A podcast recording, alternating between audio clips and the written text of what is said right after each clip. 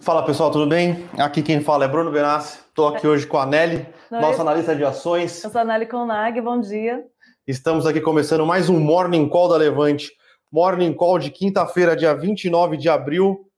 Mais um dia de jogo do Palmeiras, por incrível que pareça. O Palmeiras joga dia sim, dia não. Compromete relacionamentos, eu chegaria a dizer. É, dia bastante agitado, hein? Sim, Bruno, eu vou falar um pouquinho do fechamento de ontem, claro. que você já complementa o Pode cenário deixar. político. É, sobre ontem, teve a decisão do FONC, o FONC é o Copom americano dos Estados Unidos, e foi decidido um, a manutenção da taxa de juros a patamares bem baixos, então ficou numa banda entre 0 e 0,25%.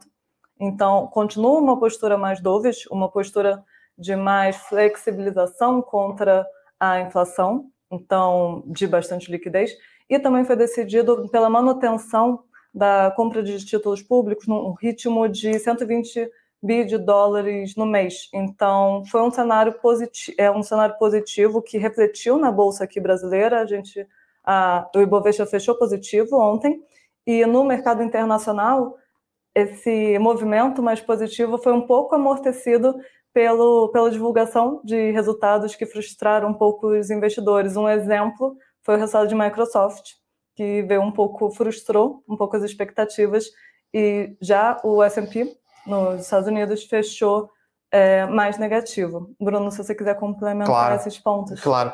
É, o que a gente vem falando aqui já faz alguns algum tempo, né?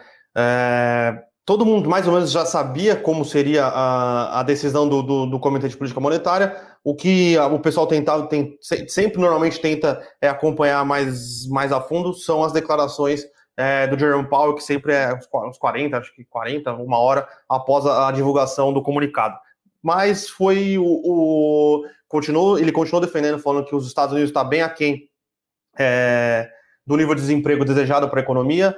Continuou dizendo que quem mais sofreu com a pandemia foram é, as populações um pouco mais é, necessitadas, né, população carente. Então ele não vê nenhum motivo para, primeiro, diminuir a recompra de, de títulos, né? Que o Fed já deixou bem claro que é o seguinte: quando ele for decidir é, mudar a, a política monetária dele, ele vai fazer o seguinte: primeiro ele vai avisar com antecedência e vai diminuir a recompra de, de títulos e só depois ele vai mexer na taxa de juros. Então, ele diz que está bem longe ainda de mudar o programa de recompra de títulos, então está bem longe ainda de aumentar a taxa de juros, né? Foi bem recebido pelo mercado. É, depois à noite ainda teve a entrevista do Joe Biden, não entrevista, desculpa. É, ele foi ao Congresso prestar fazer um discurso, né? Então ele foi, ele focou bastante na questão de um novo plano de, de, de, de gastos sociais. Ele aprovou 2 trilhões de dólares de, de auxílio Covid. Ele quer aprovar 2,5 tri de dólar no pacote de infraestrutura e quer aprovar 1,8 tri agora num pacote pouco mais voltado para é, saúde, escola, é, e, este, principalmente, ele quer que, se- que seja financiado é, através de aumento de impostos. Eu acho que, primeiro, que tem, vai ter muita discussão pro pacote de infraestrutura que está proposto não está aprovado, que vai ser menor do que os 2,5 tri de dólar que ele quer, e este segundo pacote aqui de 1,8 tri de dólar com aumento de imposto tem muita coisa é, para ser discutida. Qual vai ser o tamanho realmente do, aumento de- impostos? Qual vai ser o tamanho realmente de- desse pacote? E por isso que eu acho que o mercado é, preferiu ficar mais positivo com a declaração do Jerome Powell e um- pouco mais atento ao que vai, vão ser o desen- desenrolar da política americana é, nos próximos meses, mas sabendo que tem uma boa parte de gastos aqui em infraestrutura. Então, mercado lá fora é bastante positivo, ainda mais que após o mercado teve a divulgação de resultados da Apple e do Facebook, que foram resultados bastante, positivos. bastante positivos. Então, é, os mercados lá fora realmente estavam é, bastante positivos. E enquanto a gente esperava aqui para começar a nossa Morning Call, saiu dois dados importantes nos Estados Unidos. Um que é semanal, né, que é o, o número de auxílio de, de pedidos de desemprego, que veio mais ou menos em linha do que, do que era esperado, né? Cada vez menos pedidos de desemprego na economia americana, e saiu também é, o PIB do primeiro trimestre aqui. Se eu não me engano, foi 6,4 de crescimento no primeiro trimestre contra uma expectativa de 6,10. Então, realmente a economia americana aí crescendo bastante, bastante é um crescimento bastante robusto, né? Então, é mais um dos sinais é, que indicam aí que, como disse o, o Warren Buffett no foi no, na reunião de acionistas para é, na reunião da, da Berkshire para acionistas, nunca aposte contra, contra a América, né? E realmente o crescimento deles aqui num ritmo bastante forte. De cenário macro internacional, é isso, né? Cenário macro brasileiro. Ontem saiu o Caged, um Caged um pouco é, menos negativo do que o mercado esperava. Lembrando que é, esse Caged ele já deveria é, mostrar os impactos, já deveria não, né? Ele mostra os impactos é, das restrições é, de mobilidade por causa do recrudescimento da pandemia. Veio melhor do que tava, do que se esperava, veio menos pior do que se esperava, né? Então mostra que a economia brasileira está numa retomada é, acelerada e acho que também além do, do, do Jeremy Powell foi um dos motivos que aí que ajudou é, a bolsa subir, além do fato de que o resultado de Santander acabou subindo é, todos os grandes bancos, né? E os bancos são uma boa parte do Ibovespa, do Ibovespa então já dá uma, um, um gatilho para cima. E vamos ao cenário corporativo, o cenário corporativo Brasil com bastante coisa, tá? Bastante resultados. E aí, para complicar um pouquinho mais a, a temporada de resultados, uh, lojas americanas e a B2W ali é, soltaram um comunicado sobre a sua, a sua fusão de, negócios, de negócios, né? E para complicar ainda mais, né, o que já está complicado com a temporada de resultados, que o tempo de análise já é curto, não foi uma fusão simples, né? É uma fusão bastante complexa, é, não vai acabar lojas americanas ou não vai acabar a B2W, eles vão se fundir, fazer uma, fazer uma, é, uma companhia lá fora, manter a Lame 3 e a Lame 4 aqui como uma holding de investimentos. É, então, deu bastante discussão no Twitter ontem. Sim, Bruno, você entrou no cenário corporativo. Eu vou falar um pouquinho então do setor de shoppings, porque ontem foi, a, depois do fechamento do mercado, teve a divulgação de Multiplan, que é uma das, a primeira companhia do setor de shoppings a divulgar resultado. E eles veio, vieram bem mais fracos e bem abaixo das expectativas. Então, é um mau presságio do que se espera a ver de resultados pela frente. Então, entrar um pouquinho nos números, teve ele foi bastante impactado pela redução do horário de funcionamento. Então, o, as vendas em mesmas lojas caiu 26%, a queda em aluguel de mesmas lojas também caiu em cerca de 15%. Ainda tem o, o agravamento de que o, os shoppings eles também não estão repassando o aluguel total para os lojistas, até como uma forma de ajuda nesse momento. Então, eles estão sofrendo com isso. Então, e também teve aumento de suas despesas e o lucro operacional caiu quase a 30%. Então, Multiplan foi um resultado que decepcionou bastante e serve de alerta para os resultados que vão vir. Apesar de ser esperado que, com, agrava, com a intensificação das medidas de restrição, dado o agravamento das, da contaminação do Covid nesse primeiro trimestre, era esperado que o setor de shopping center fosse sofrer mas o resultado frustrou um pouco as expectativas. É, a gente. Se eu puder comentar só um ponto também sobre, sobre o setor de shopping, é, falando de perspectivas futuras, é, que a gente vê então que são que as ações estão bastante descontadas, dado todo esse movimento, todo o quadro que se encontra.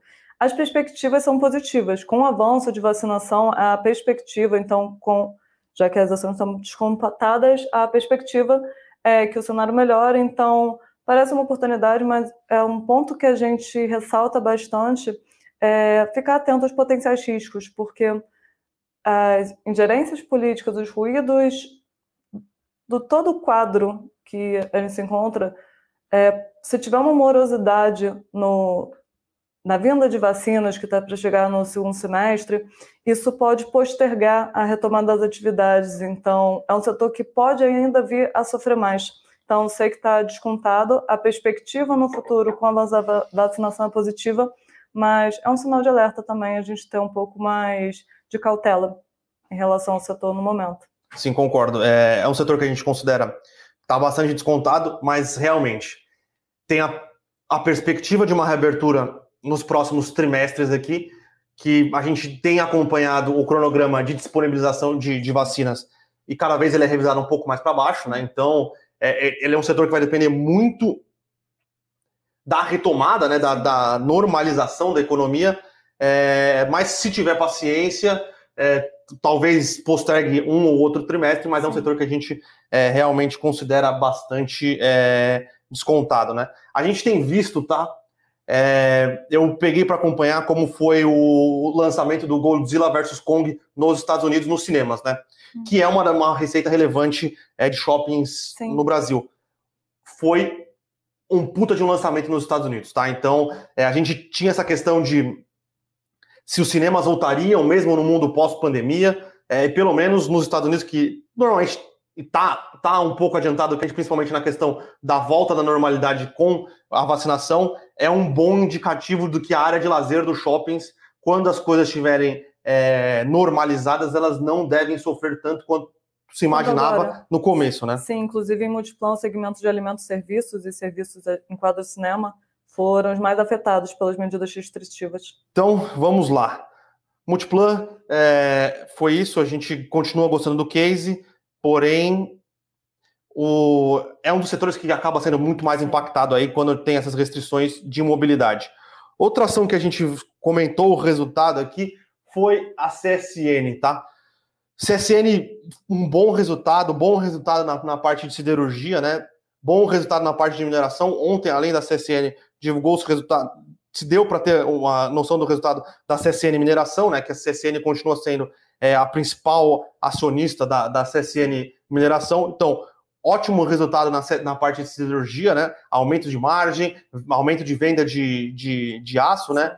Tanto o aço plano quanto o aço longo. O setor está positivo. Como o setor bastante positivo, bastante positivo. A gente tinha visto o, resultado bastante positivo de Uzi Minas na, na sexta-feira. A CSN é, poderia dizer que é uma Uzi Minas maior, até porque a CSN tem participação ainda na Uzi Minas, é, é, uma, é uma Uzi Minas maior, então tem mais capacidade na parte de siderurgia, tem mais capacidade na parte de mineração, e foi um bom resultado, tá? Aumento de margem na siderurgia, ela conseguiu repassar preço repassar mais preço do que o aumento do minério de ferro, né? Então ela, isso é, gerou um aumento de margens é, e a mineração continua brilhando, né? Mineração a gente viu na Vale, a gente viu na, na própria Usiminas que tem uma, uma, uma ponta é, de mineração menor do que a CSN, e na CSN, a CSN Mineração, um belo resultado o também. O minério de ferro continua bem forte. Exato, gerando muito caixa, é, diminuindo dívidas. Foi o que a gente bateu aqui em Uzi Minas, é até repetitivo, porque o setor como um todo está é, num, numa, numa, num céu de brigadeiro, né? Falando e... de bons resultados, então falar de Log, que divulgou também os resultados ontem, e esse veio um resultado bastante positivo. A geração de caixa da companhia veio praticamente 50% mais do que o que em comparação ao mesmo período do ano passado. Então foi um crescimento muito forte foi um pouco acima das expectativas, mas o mercado viu isso de uma forma positiva. Ver como que a ação está operando agora, deixa eu ver quanto ela abriu. Tu consegue ver logo, Bruno, procurando aqui? Subindo quase 5%. Boa. Não, o resultado foi bom. Teve uma taxa recorde de vacância baixa, de 2,6%.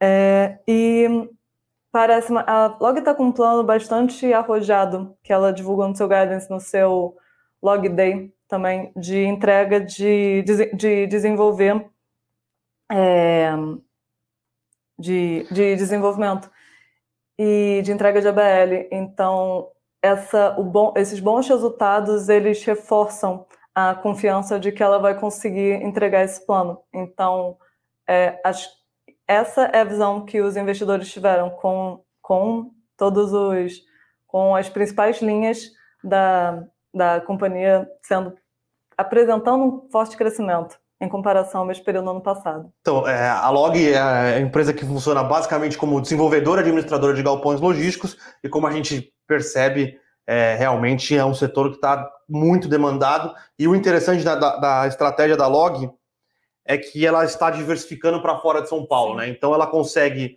até por causa da boa parceria que ela tem com o pessoal que já loca o galpão dela, dela, ela consegue tendo mais ou menos noção da onde para onde esses players querem expandir, então ela consegue diversificar, né? Ela deixa de ficar muito presa a São Paulo, Rio de Janeiro Minas Gerais, aonde o principalmente São Paulo, tá? Aonde o custo de, ter, de aquisição de terreno na, na, nas regiões próximas às capitais está muito alto, então ela consegue por causa da, da, da, da boa parceria comercial que ela tem, saber para onde os players querem migrar, então ela consegue desenvolver e está sempre um passo à frente aí do que os Sim. consumidores, lembrando do que seus que plano... concorrentes, desculpa. Perfeito. E lembrando que ela teve um primeiro plano estratégico que foi revisado para cima, dado que ela achava que conseguia entregar mais do, mais do que um, não sei se o dobro exatamente, do planejado. Então, foi um, po um pouco menos que o dobro do planejado. Então, ela é, é uma, é uma empresa que a gente tem bastante perspectiva positiva. Sim. E ela tem uma estratégia interessante ainda que ela consegue, vamos dizer assim, fazer uma reciclagem do, do portfólio dela Sim. para um fundo imobiliário que é ela, ela é ela seria eu esqueci o nome técnico, mas ela faz consultoria, consultoria imobiliária. Ela é a consultora imobiliária desse fundo imobiliário. É, muita gente quando é, teve essa, foi fundado, foi feito o IPO desse fundo, muita gente se questionou, né? Mas pessoal, a Log ela toma o risco, ela desenvolve o, o, portfólio, ela aluga o portfólio e só depois ela vende o portfólio a um cap rate, né, que é uma, a taxa de aluguel por ano dividido pelo valor pago, menor do que ela tem nos, nos, nos no, no, portfólio dela. Nada mais normal, tá? É, é, ela é quem assume o risco, quem toma o risco, e aí ela recicla, né? Ela vende esse portfólio mais maduro para um fundo imobiliário de renda. Então, é, quando teve o, a oferta, muita gente falou: ah, conflito de interesse. Mas, na verdade, você, você premia quem tomou o risco, quem desenvolveu, quem tornou aquele portfólio viável, e aí você dá para um instrumento de renda, tá? É, é, bastante comum isso, tá? Então. É... Inclusive, quando a gente compara a log com as comparáveis elas no mercado, a gente compara normalmente com fundo imobiliário, sério, um X, XPLG, um HGLG, a gente compara, porque normalmente é, quando a gente consegue ver, analisar se as métricas estão realmente, os indicadores estão se os indicadores estão positivos, se os múltiplos estão descontados, então é a melhor métrica para a gente, é a melhor comparação para a gente. Sim. É, e eu acho que o, o último dado corporativo aqui, que foi um que é, foi bastante complexo é, de analisar, né? É a estratégia de fusão entre a B2W, que é o braço, é, um, é uma plataforma de e-commerce, e a Lojas Americanas, tá? Então, ontem no fechamento foi anunciado é, a, a, estrutura, como vai funcionar, né? Já, já tinha sido anunciado que estava em estudos, é, e aí ontem foi, realmente foi batido o martelo e dado o veredito. Então, o que vai acontecer é o seguinte: a Lame 3 e a Lame 4 vão cindir toda a parte operacional dela, então, loja, é, participação na própria B2W, participação na Lame, é, na Lame não, na AMI, né, que é o, o, aplicativo de cashback, vão cindir e vão ser incorporados pela B2W.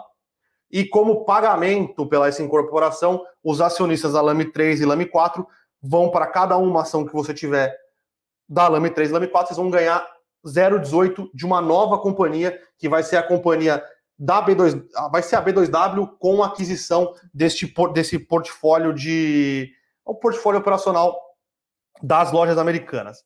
E aí a Lame 3 e Lame 4 vão virar uma holding de investimentos que tem participação, ainda tem participação na, é, na B2W. E aí a ideia é a Lame 3 e Lame 4 virar uma, uma companhia holding que vai ser listada nos Estados Unidos. Com a listagem nos Estados Unidos, aí sim essa, essa holding de investimentos vai incorporar a Americanas, a nova Americanas, que é essa B2W com a parte operacional é, da, das lojas americanas. Então, tudo o que foi feito foi para que o grupo de controle, né, o, o G3, que são é o Paulo, o Jorge Paulo Leman, o, o, o Sucupira e o Marcelo Teles continuarem no controle da holding. O 3G, sim. A da 3G. Então, é, operacionalmente falando, pensando no operacional, B2W, lojas americanas, operacional, é bastante positivo, tá? É, ela consegue ser mais comparada agora com os, os, outros players de varejo, varejo eletrônico. Então, era, era bastante difícil você comparar B2W, lojas americanas, com o Magazine Luiza e com o Via Varejo, né? Que são opera grandes operações que têm lojas físicas e tem um braço de comércio eletrônico. Só que na B2W nas lojas americanas era complicado, porque a B2W é o, é o braço de varejo eletrônico, a lojas americanas é o braço de, de varejo físico. Não se conversavam, é, tinha problema de, de, de, de estratégia, Daí tinha a questão da AMI, tinha a participação da AMI que era da Lojas Americanas, tinha a participação da AMI que era da B2W. melhor a gerência, a tendência é, é, uma melhora para a companhia como um todo. Com certeza. Operacionalmente falando, faz muito sentido. Muito sentido mesmo. A questão que ficou, que, que é mais complexa, é, é como foi feito. É, e tudo isso foi feito para que o, o grupo controlador mantenha o controle é, da, da, da, da, nova companhia, tá? Perfeito. Então, eu estava até conversando com o Japa aqui antes, é, parece um pouco a, a, estratégia que o Ometo fez no grupo Cozan, para ele não perder o, controle, e aí ele, aí ele consolidou o controle, consolidou o controle de uma holding lá fora, e aí depois que ele consolidou e fez o que ele queria fazer, aí sim ele pensou em fazer os IPOs. Não acho que vai vir IPOs de, da, da, das lojas americanas, tá? Mas aí podem vir ofertas secundárias para os controladores diminuírem sua participação, ou pode eles podem fazer block trades, o que seja, é, nas lojas americanas. Mas a ideia é consolidar o, o business de varejo aqui no Brasil, não perder o controle, e aí sim, no futuro, depois que eles fizerem tudo que eles acreditam ser o, o necessário para consolidar a companhia, eles diminuem participação ou não. Mas confesso que foi uma estratégia faseada e bastante complexa. Arrojada. Vamos ver até como é que está o impacto aqui nas ações. Lojas americanas, a Lame 3 caindo um pouco, Lame 4 caindo também e a B2W, B2W subindo 7%. Então, 6%. É, a gente acreditava que o quem seria mais beneficiado até seria as lojas, os acionistas das lojas americanas, é, mas o pessoal, o mercado parece que gostou um pouco mais é, Inicialmente, sim. Inicialmente, porque estruturalmente ficou melhor para a B2W, né? Pensando em estrutura de negócio, em como ela vai conseguir. Tem uma questão de passivos tributários é, que vai ser incorporado na, dentro da B2W, que era das lojas americanas. Então, operacionalmente faz muito sentido. A questão realmente é que as lojas americanas ainda continuam a Lame 3, Lame 4 dentro da bolsa, que vão ser uma hold, que vai ser listada lá fora. Então, foi uma estrutura um pouco complexa, eu diria, mas pensando no longo prazo, é, no, enquanto facilita o operacional deste desse varejo integraliz, integralizado aqui, né, verticalizado, na verdade, é, é bastante positivo. Sim, Mas, pessoal, o Arco Alves aqui tá falando muito confuso essa fusão. Arcos, cara, em temporada de resultado, saindo um monte de coisa, PIB americano, foi mais difícil ainda entender, tá? Foi. A gente perdeu bastante tempo aqui tentando entender como ia funcionar, por que foi feito assim, mas eu acho que ainda vai ter um tempo para o mercado digerir o que foi feito. Muito provavelmente na, na divulgação de resultados, ou possivelmente até antes, a, a diretoria da, da, companhia vai ter que fazer alguns calls com o mercado, para o mercado entender, é, mas realmente é, podia ser um pouco mais simples, talvez. E corporativos, eu vou dar só uma pincelada em Facebook e em, Apple, porque amanhã, novamente, teremos o nosso analista aqui, o nosso especialista em ações nos Estados Unidos, Fernando Martim, para fazer um, um balanço da temporada aí de resultados nos Estados Unidos. Lembrando que essa semana a gente já teve a divulgação da Microsoft, ontem Facebook, Apple e hoje tem a Amazon, né? Então amanhã ele vai vir, vai fazer e tivemos Tesla na segunda-feira. Ele vai vir uhum. fazer um resumão aqui da temporada e comentar mais a fundo tanto Apple como Facebook, como o resultado da Amazon, tá? É...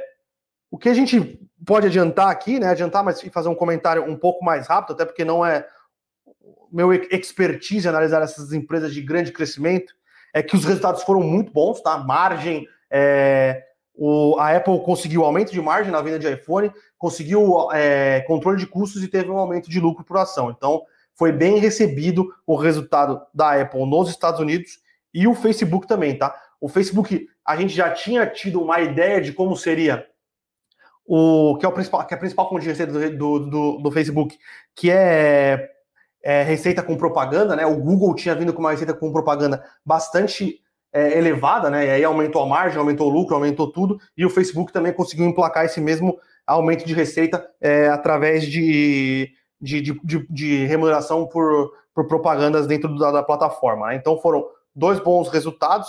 Uh, o Facebook estava subindo bastante no aftermarket, assim como a Amazon assim como a Apple. É, mas amanhã o Fernandão cola, vem aqui e dá uma. Um, faz um comentário um pouco mais. É, um pouco mais aprofundado.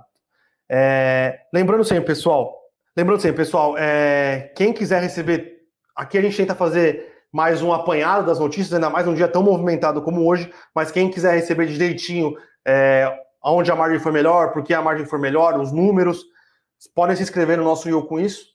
O link aqui eu vou pedir para o pessoal da, da produção é, deixar aqui é, na tela e deixar no, nos no, deixar na tela e botar nos comentários, tá, pessoal? É, e antes de a gente entrar nas perguntas e respostas, tá. é, a gente tem hoje promoção aí na nossa série de Growth Stocks, né? É, série que é tocada pelo Pedro Bresser. É, hoje é, eles colocaram mais quatro ações dentro do, do, do, do, do portfólio aí.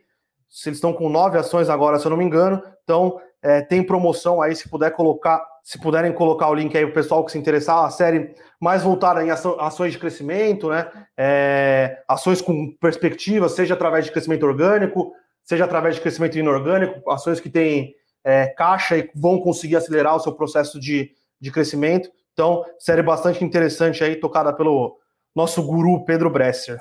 Bruno, posso estrear as perguntas? Claro. Já vi duas que posso comentar. William perguntando sobre VEG. Eu falei um pouquinho no fechamento de ontem. Ela foi a vencedora da nossa enquete, então comentar um pouco sobre ela. Ela divulgou os resultados recentemente e eles vieram bastante positivos. Teve um crescimento bem forte em comparação ao ano passado. O que dividiu um pouco a análise do mercado foi a incerteza se esse resultado ele é se esse crescimento a continuidade desse crescimento. Acho que esse é o ponto que dividiu um pouco a análise dos analistas quando observou esse resultado. Então, a ação, apesar dos resultados bem positivos, ela fechou em leve queda. E, além disso, também teve desdobramento das ações na proporção 1 para 2. Isso. E isso. E foram esses pontos mais de resultados, eles foram teve um crescimento bastante expressivo nas principais linhas, então receita, EBITDA, lucro e receita bastante expressivo e acima das expectativas do mercado. Mas esse é um ponto para a VEG. E lembrando sempre que desdobramento não gera valor, tá, pessoal? Certo. Então esse é um ponto também. É, Tatiane também pediu para comentar a queda de JBS. O setor todo de proteínas tem caído nos últimos dias, muito por causa da desvalorização, como é um setor dolarizado, a desvalorização do dólar ele implica numa, numa queda para o setor de proteínas. Tem, se quiser comentar um pouco, é, Bruno. Eu acho que tem algumas coisas acontecendo com o setor de proteínas, tá? Primeiro, é uma, eu tenho uma questão de correção, que é normal, o setor de proteínas estava subindo 30%, Sim. 40% no ano. Ontem teve uma live com o responsável é, por investimentos do BNDES e ele disse que o BNDES vai buscar. que a JBS é uma das candidatas do banco a desinvestimento. Lembrando que o BNDES tem 23% das ações da, da, da JBS, então é, o mercado fala: bom, se o se vai, vai entrar é, 23% do capital da JBS em negociação através do, do, do BNDES, eu não vou comprar agora, eu espero essa pressão, vai cair o preço, eu, eu, eu entro raspando. É, e tem uma questão que eu acho que é, é, interessante, que a gente precisa ver como é que vai ser esse impacto nas margens, que é o aumento do preço do milho no mercado internacional. Sim. Pensando em JBS e Marfrig. JBS e Marfrig tem uma boa parte da receita nos Estados Unidos, na, no, no que eles chamam de JBF Beef, né, que é a parte de, de, de bovinos nos Estados Unidos. Lá, o, o pasto, né, a, o, o boi, ele é criado em confinamento. Então, o boi em confinamento, a base da ração dele é milho, milho, soja, e são todos os grãos que estão é, em alta. Então, o mercado quer saber como este impacto no aumento do preço do milho vai impactar na arroba do, do boi nos Estados Unidos, se vai subir, se e subindo, se, o, se a JBS ela vai conseguir fazer ou manter pelo menos o spread que ela tem conseguido manter na operação dos Estados Unidos, tá? E aí também tem uma questão é, do dólar. É, eu acho que vai ser um resultado vai ser um resultado interessante no, no, no, balanço do próximo trimestre, tá? Desse trimestre não vai impactar, porque apesar de diminuir a receita em reais da companhia, vai se ter um efeito interessante cambial na dívida da companhia que também é em dólar. É, mas eu acho que são essas coisas: é, pressão de custos, é, J, a, o BNDES, mas temos um ponto interessante. Ontem a Pilgrims, que é a parte de frango da JBS, divulgou o resultado nos Estados Unidos e foi um resultado muito acima do que o mercado esperava. Lembrando que a Pilgrims vinha, vinha apresentando resultados ruins nos Estados Unidos, porque boa parte da receita da Pilgrims, né, boa parte da margem, vinha do setor de food services, né, que é a venda é, para restaurantes, para os estádios de futebol americano, para os estádios de beisebol. Lembrando que beisebol, futebol, futebol americano não tem temporada, mas beisebol e basquete já tem público nos estádios. Então, o setor de food service lá nos Estados Unidos se recuperou e foi um bom resultado da Pilgrims, tá? Então, é, a gente tem que ficar de olho, é, porque a JBS ela é um player de pro, 100%, prote, é, 100 proteína e de alimentos, tá? Então, ela tem frango, proteína é, vaca, porco, tem ovinos, tem processados, então ela é um pure play de, de, de alimentações, eu diria. As perguntas. Se eu me alonguei demais também, se alguém tiver alguma dúvida, se eu fui confuso, Não, pode mandar mais, aqui que a gente. Teve mais de uma pergunta sobre o JBS, então acho que você cobriu bem. Sobre log a gente já comentou um pouquinho. Pessoal perguntando de, de Petrobras aqui, Nelly. É, você acompanhou o, o, os números Petrobras. operacionais que foram divulgados na terça? Pessoal perguntando se será que vai andar. Foi o Edson. Certo, ela divulgou sim os números de produção e vendas. Vieram um pouco mais modestos os números. Então, em relação a. principalmente em relação às vendas. Então, o, a produção ainda veio em linha, mas as vendas decepcionaram um pouco, vieram um pouco mais contidas. É, como pontos, como pontos principais, a gente pode citar.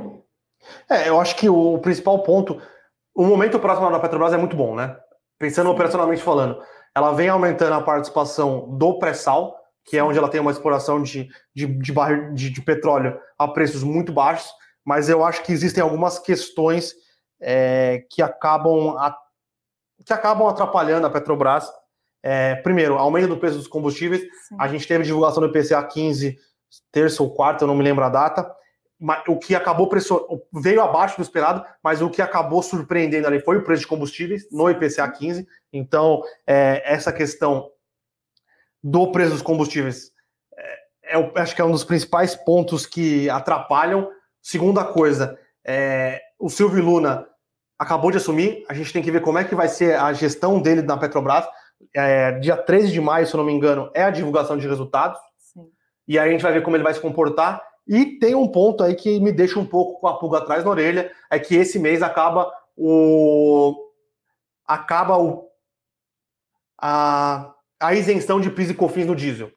É, se o governo não apresentar fontes de receita, é, de arrecadação de receita, ele não vai poder continuar com essa isenção do PIS e COFINS. Então, é, acho que se eu não me engano, dá um é um aumento de 15 ou 20 centavos no preço do diesel com a isenção do PIS e COFINS, tá? Então, são coisas que, que a gente tem que ficar de olho. Perfeito. E complementando um pouco os pontos do Bruno, é, no pós-sal te, teve, essa, teve, de fato, essa retração da produção. No pré-sal, como o Bruno falou, que está se expandindo, teve um avanço, justamente também porque tinham muitos poços que estavam ou parados ou, ou mais deixados de lado por conta das medidas restritivas do Covid, que conforme for melhorando, tem, se, tem, é, tem a perspectiva de aumentar a produção. Esse é um ponto. Segundo ponto, sobre o Silvio Luna, é, ele deu um discurso recente que foi bem recebido pelo mercado, no que ele dizia hum, que iria respeitar a paridade de preço de importação. Então, é uma expectativa positiva, mas é preciso ver a prática. Ainda sou então respondendo a pergunta, acho que é um pouco cedo para a gente conjecturar perspectivas para a Petrobras. Eu acho que hum, a gente prefere não especular e ver um, ter um pouco mais de clareza no cenário para poder decidir por, sim, por sim. uma linha de argumento de como que vai se comportar a ação. Dia 13 de maio, acho que já é, é, um, dos, é um dos primeiros checkpoints do que, do que se esperar da Petrobras aí nos próximos, é, nos próximos meses. Lembrando que a queda, a queda do dólar, né? O dólar agora está cotado aqui, o futuro. Hoje está subindo um pouco, mas o dólar futuro está 5,40. Lembrando que no estresse envolvendo o orçamento, envolvendo a demissão do Castelo Branco, o dólar chegou a bater 5,80. Então, é, essa queda do dólar ajuda um pouco é, o, o impacto do, no preço dos combustíveis, né? E também o dólar, ele vai ajudar em, série, em diversas outras commodities que são precificadas em dólar e vão tirando é, um pouco da pressão do dólar na inflação, né? Que alimentos, que é o próprio combustível, tem alguma coisa ali de, de é, minério de ferro também, então essa queda do dólar, se se manter aí, vai tirar uma, um pouco da pressão no, na, nos índices de preço e talvez tire um pouco da pressão na Petrobras propriamente dito, deixando ela fazer uma política de preços um pouco mais fair. Tudo bem que não é o ideal, né, ter política de preços fair quando o cenário é favorável, mas eu acho que tira um pouco da pressão do Silvio Luna. É, o Pedro aqui perguntando: bom dia, quais as perspectivas para a Vale no curto prazo? Vale a pena realizar um pouco os lucros? Pedro, tudo vai depender da sua carteira, de qual que é sua, sua posição em Vale, de quanto, qual é seu preço de entrada, qual que é seu preço é, que você tinha de preço-alvo. Por exemplo, se você tinha na sua carteira 10% de Vale a 60 reais, a Vale agora está perto dos 120, 110, a sua posição de Vale dobrou de tamanho. Então, seria interessante você diminuir a posição e, e ter ali os 10% da sua carteira. É, eu acho que é mais uma questão de deixar o portfólio do tamanho é, desejável é, do que outra coisa. A gente ainda continua gostando bastante do case de Vale, tá? É, a gente continua vendo os preços de minério de ferro negociando é, em preço bastante elevado pelos próximos meses, e como a gente viu no resultado que acabou de ser divulgado, minério de ferro a esses preços, a Vale gera uma quantidade de caixa, e gera uma quantidade de caixa que ela deu a entender que vai devolver para os acionistas muito grande, tá? Então, nesse último, nesse último trimestre, a Vale gerou uma quantidade de caixa gigantesca, ela pagou um dividendo grande, ela recomprou ações, ela fez uma recompra de dívidas e ainda gerou caixa, além do, do que ela gastou em capex e investimento. Então, no, no próximo trimestre, se ela seguir nessa toada, ela vai continuar gerando muito caixa, pagando muito dividendo, fazendo o capex necessário, e é isso. É, é a gente está com, uma, com um call aqui que a, a Vale ela virou um, um cash call, né? Ela virou uma ação que vai continuar pagando dividendos aí pelos próximos, é, pelos próximos anos. Lembrando que o break-even da Vale em minério de ferro, né, que é o custo que neta, que é o preço do minério de ferro que deixa ela no zero a zero, é 36 dólares por tonelada. Então, o minério de ferro está em média aí 170, 160 dólares por tonelada. Então, é, e ela é uma empresa que tem poucos planos, é, poucos projetos de, de, expansão. O que ela tem de expansão demanda um capex bastante é, pequeno, né, comparado com o que ela já teve é, no passado. Então, é muito caixa para pouco capex. Então, ela vai devolver o dinheiro para os acionistas. E lembrando que é interessante a comparação com o último super ciclo das commodities, que foi a 2018, 2009, 2008, 2009, a Vale tinha muito capex para fazer. Ela era uma empresa bem mais endividada, ela tinha planos de expansão muito maiores do que ela tem hoje. Então, é, hoje a Vale se encontra numa situação melhor, pensando no acionista, né, na remuneração dos acionistas, do que ela estava em 2008, 2009. Boa, Bruna. O Everton Pacheco aqui está perguntando se o mercado está sendo afetado pela CPI da Covid. Everton, é difícil é, a gente é, ter uma opinião sobre isso, sobre se o mercado está sendo afetado ou não. É, primeiro, porque a CPI tem, tem aquele ditado que a, a, gente sabe como a CPI começa, né? É com, mas nunca sabe como ela termina. É, ruídos e... políticos normalmente afetam, isso é, isso é dado, ruídos políticos normalmente afetam mas não é não usual ocorrer Sim. uma CPI, então ruídos políticos afetam, mas não é algo não, que não ocorre nas economias, então pode, pode afetar a bolsa, mas não, não acho que é isso que está ditando o comportamento. É, até porque ontem a bolsa subiu mais de 1%, subiu Sim. bem, que foi é, no dia de abertura de trabalhos ou foi na terça? Eu acho que foi ontem. Bom, mas a CPI acabou. De, bastante positivo. A, a, a, CPI acabou de começar e a bolsa está num ritmo positivo. Eu acho que um, um, dos pontos que estava pressionando a bolsa era muito mais o orçamento do que a questão da, da, da CPI. É, o orçamento foi resolvido de uma maneira bem mais ou menos, com Sim.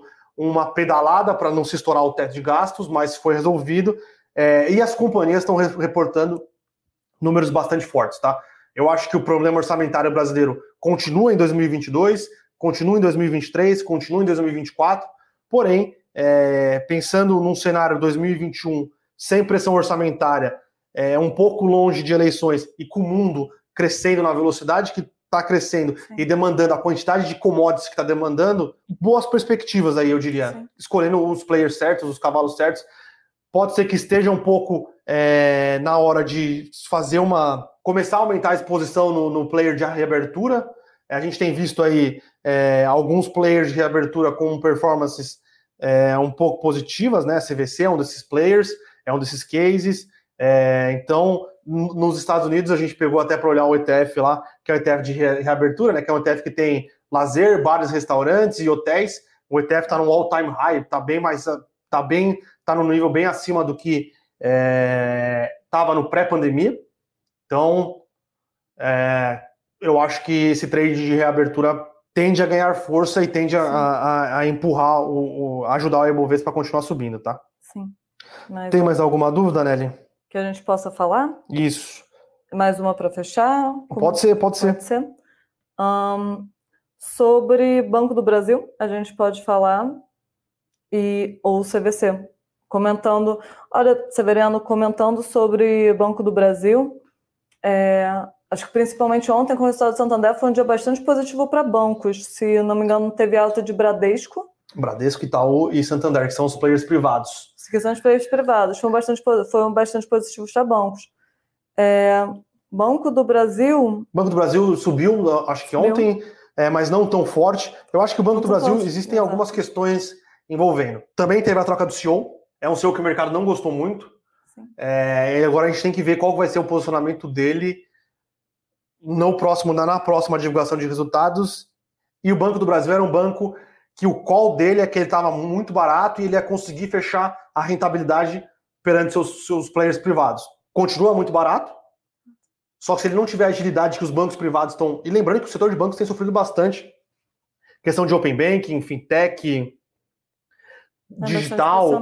É, mas os, os, bancos grandes, Itaú, Santander, Bradesco, se, você enxerga nos balanços e enxerga no, no, nas entrevistas, nas, no, nos, no, nas conferências de, de, resultado, que eles estão numa velocidade de transformação bastante grande. Coisa que o, o Banco do Brasil vinha tentando fazer, mas depois do episódio envolvendo o Brandão, que queria fechar as agências, o Bolsonaro reclamou a troca do CEO, ele é um banco que vai ser mais penalizado do que os outros. É, é normal. Agora a gente tem que esperar é ver o que vai acontecer na divulgação de resultados, a fala do novo CEO e o que ele vai entregar daqui para frente. Por isso que eu acho que o Banco do Brasil é, é um banco está num setor que só, tá, tem sofrido mais e ainda ele é um ele ele está para trás do que seus concorrentes. Sim, é uma ação no sentido de Petrobras que o call, a melhor recomendação é esperar para ver os próximos capítulos, principalmente o discurso dos que vão presidir agora as companhias. Sim. E eu acho que, que por hoje é só, né, Nelly? A gente, Encerramos? Hoje, um dia com bastante notícia, pouco sono. Foi difícil. Ah, vamos dar uma olhada aqui em como é que estão as empresas que divulgaram os resultados, né? CSN CSN numa leve queda. Log subindo forte. Log subindo forte, positivos. foi um resultado muito forte, tá? Muito forte. O resultado do CSN para mim também foi bastante forte, mas o mercado tinha se antecipado, né? O CSN subiu bastante nos últimos dias. Múltiplo aqui caindo, caindo 2,38. Nenhuma surpresa, dados os resultados. Vamos ver, Lame 3 caindo quase 4%. E B2W? Lame 4 caindo 5%. B2W subindo. E B2W subindo 3%. Então, então, esperado nenhuma surpresa dados os resultados. Então. Sim. Então, é, pessoal, lembrando que a gente tem a promoção aí da nossa série é, assinada pelo Pedro Bresser, a Growth Stocks, tá? É, quem é assinante hoje, tiveram quatro ativos novos entrando na carteira, então vai lá, dá uma olhada, é, para cada ativo tem um relatório explicando por que foi na carteira, por que eles foram escolhidos para entrar na carteira. Quem não é, é, tiver curiosidade aí de, de assinar, a, assinar a série, tem um desconto especial para vocês aí hoje. É, e acho que por hoje é só, né? Por hoje é só, então, só, pessoal. Gente. Um bom dia. E bons negócios.